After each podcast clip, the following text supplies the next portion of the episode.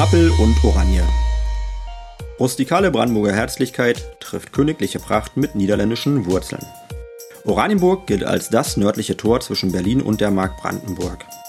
Als Bürgermeister lade ich Sie zu einer Reise durch diese spannende Stadt ein, die auf eine sehr ambivalente Geschichte zwischen Toleranz und Totalität zurückschaut. Wir blicken aber nicht nur in die Vergangenheit, sondern auch nach vorn und sowieso über den Tellerrand hinaus. An dieser Stelle möchte ich Ihnen Persönlichkeiten vorstellen und mich mit Ihnen zu aktuellen Themen austauschen. Nehmen Sie sich etwas Zeit für auffällende Erkenntnisse, gute Gedanken, würzige Diskussionen und mutige Ideen. Ich wünsche Ihnen viel Spaß beim Hören. Alle Gute.